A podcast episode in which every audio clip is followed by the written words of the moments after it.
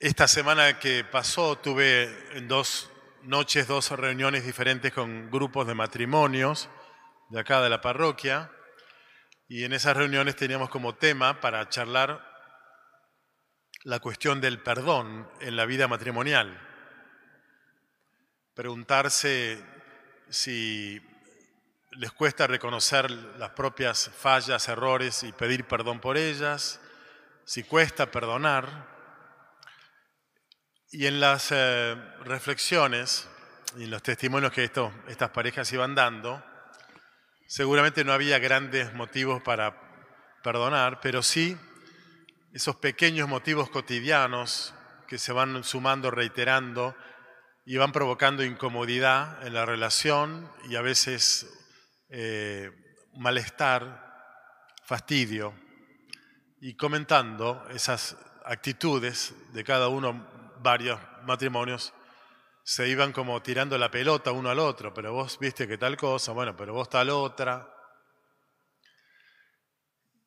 Siempre cuesta reconocer la propia falencia y un modo de no reconocerla es descubrir la falencia del otro.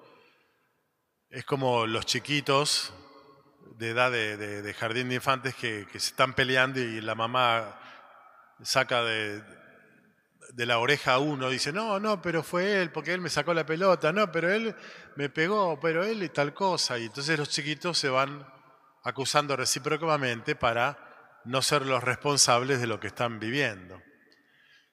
Porque, porque esta misma actitud de excusarse y de acusar al otro, de algún modo garantiza que yo quedo excusado. La acusación me excusa, me pone afuera de la culpa, de la acusación. Excusarme acusando. No solo es una estrategia de los niños, puede ser de los adultos en la vida familiar, también lo es a nivel social y político. Los dos lados de la grieta en Argentina todo el tiempo se acusan de ser los responsables, los culpables de la debacle argentina. El mejor modo de decir nosotros no tenemos la culpa es porque la tienen ustedes.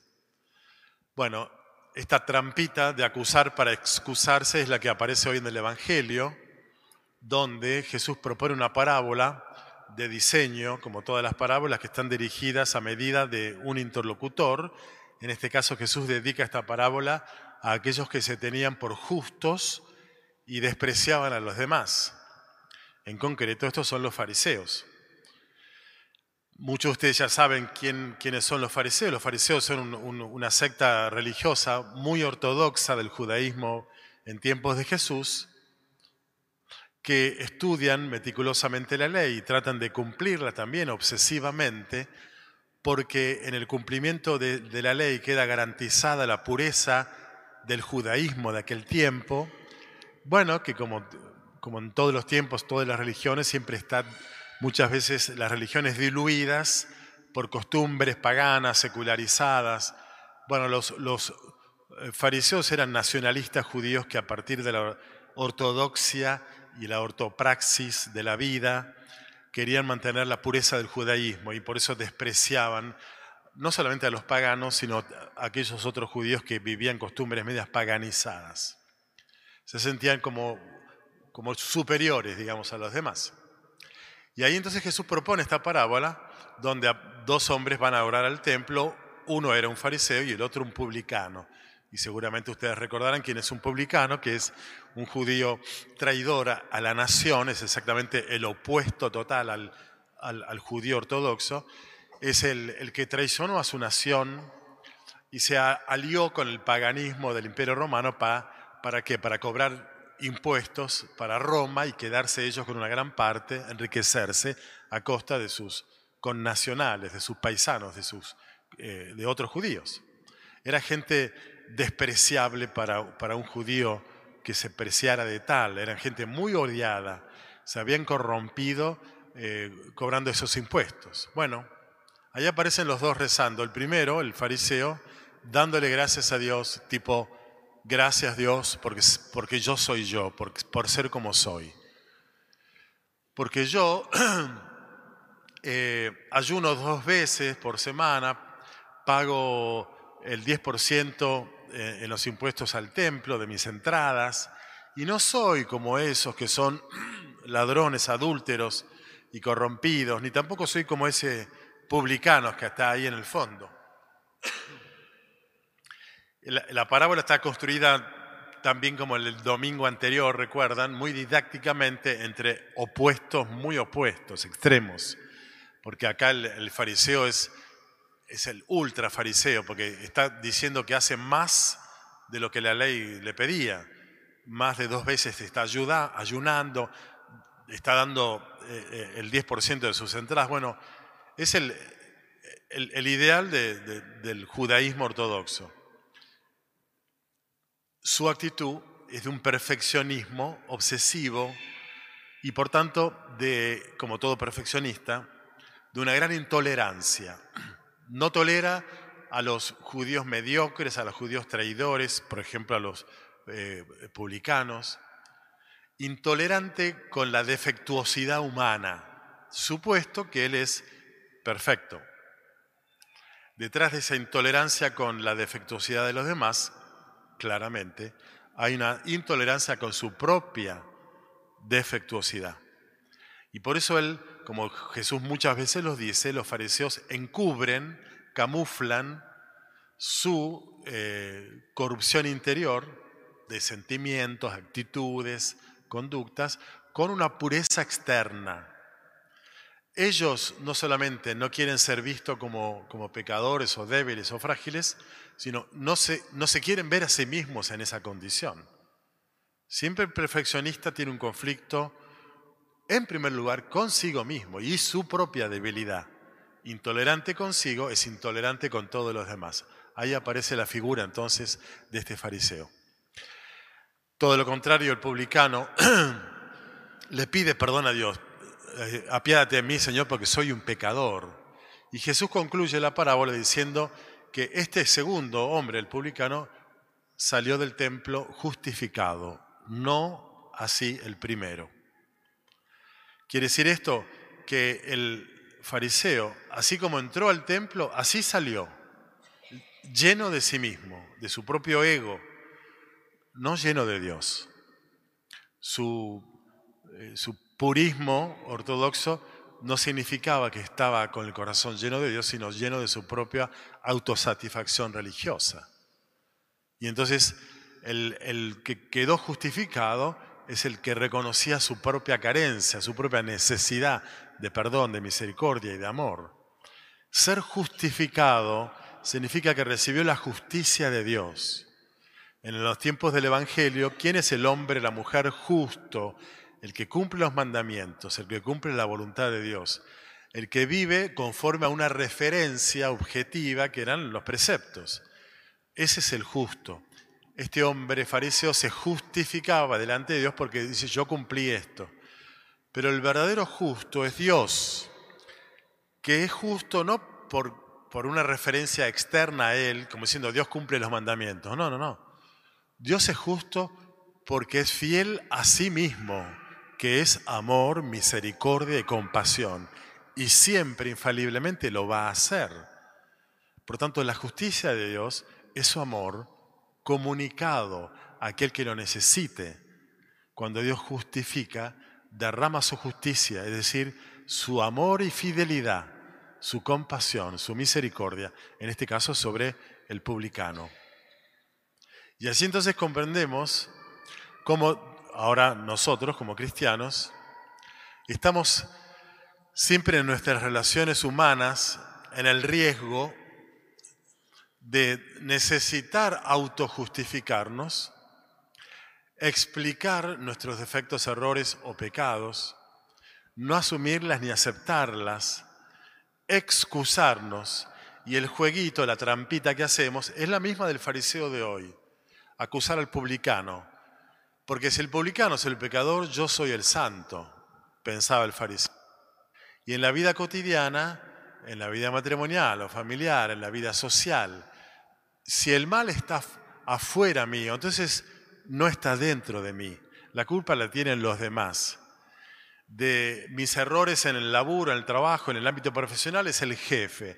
En casa es ella o es él o son los chicos. Eh, en la, en la Argentina son los de la otra vereda de la grieta. Y así entonces vamos acusándonos para excusarnos a nosotros mismos. En estos encuentros de, los grupos de matrimonios que les comenté, terminamos leyendo un, texto donde se reflexionaba sobre esta cuestión del perdón en la vida matrimonial, diciendo cómo en los matrimonios cristianos, donde cada uno de ellos es ministro del sacramento del matrimonio, son ministros de Dios y de su amor, tienen que comunicarse uno al otro en la vida cotidiana ese amor de Dios, que incluye el perdón. Así como Dios perdona amorosamente, en, el matrimonio cristiano están invitados a, perdonarse uno a otro, lo cual es muy difícil, es cierto.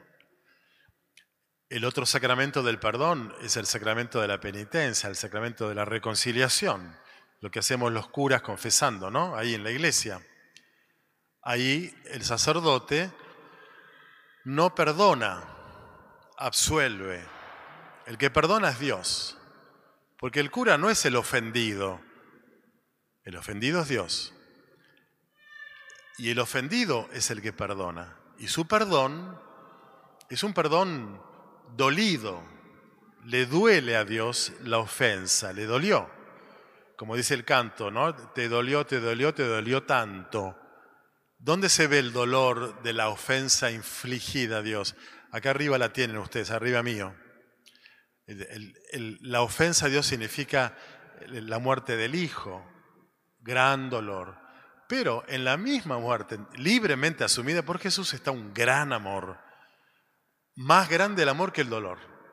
Así que cuando Dios perdona, no le es fácil, porque le dolió la ofensa, pero su amor sobrepasa en mucho su dolor.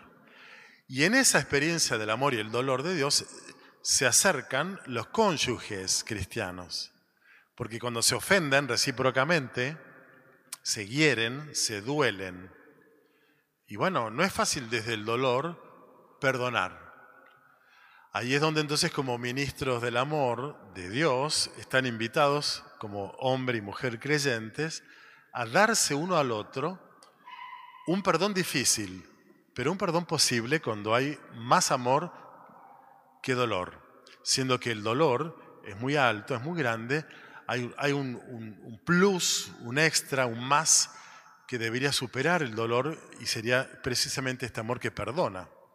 Por supuesto, como, como ocurre con el perdón que nosotros recibimos de Dios, que significará para nosotros emprender un camino serio, de verdad, eh, de conversión, de, mejorar.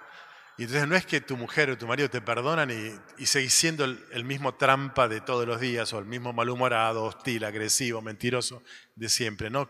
Si, si, hay, si esas actitudes hieren y lastiman al otro, tendré que hacer algo, tendré que emprender un caminito, terapia personal, de pareja, lo que fuera, un proceso para reconocer mi propia verdad que necesito transformar.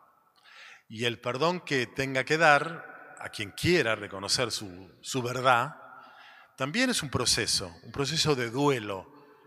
El perdón en la pareja en la familia no es instantáneo, tipo te perdono y ya está, sino que será muy de a poco lograr que ese dolor se calme y que prevalezca el amor. Ayuda para esto el humilde reconocimiento de la falta de la otra parte y su sincero trabajito espiritual, psíquico para convertirse, para mejorar. Bueno, aquí aparece entonces en esta parábola que Jesús propone aquellos que se excusaban acusando una gran enseñanza. Dios justifica, Dios eh, redime, rescata, sana con su amor al que reconoce sus errores, sus fallas, sus faltas.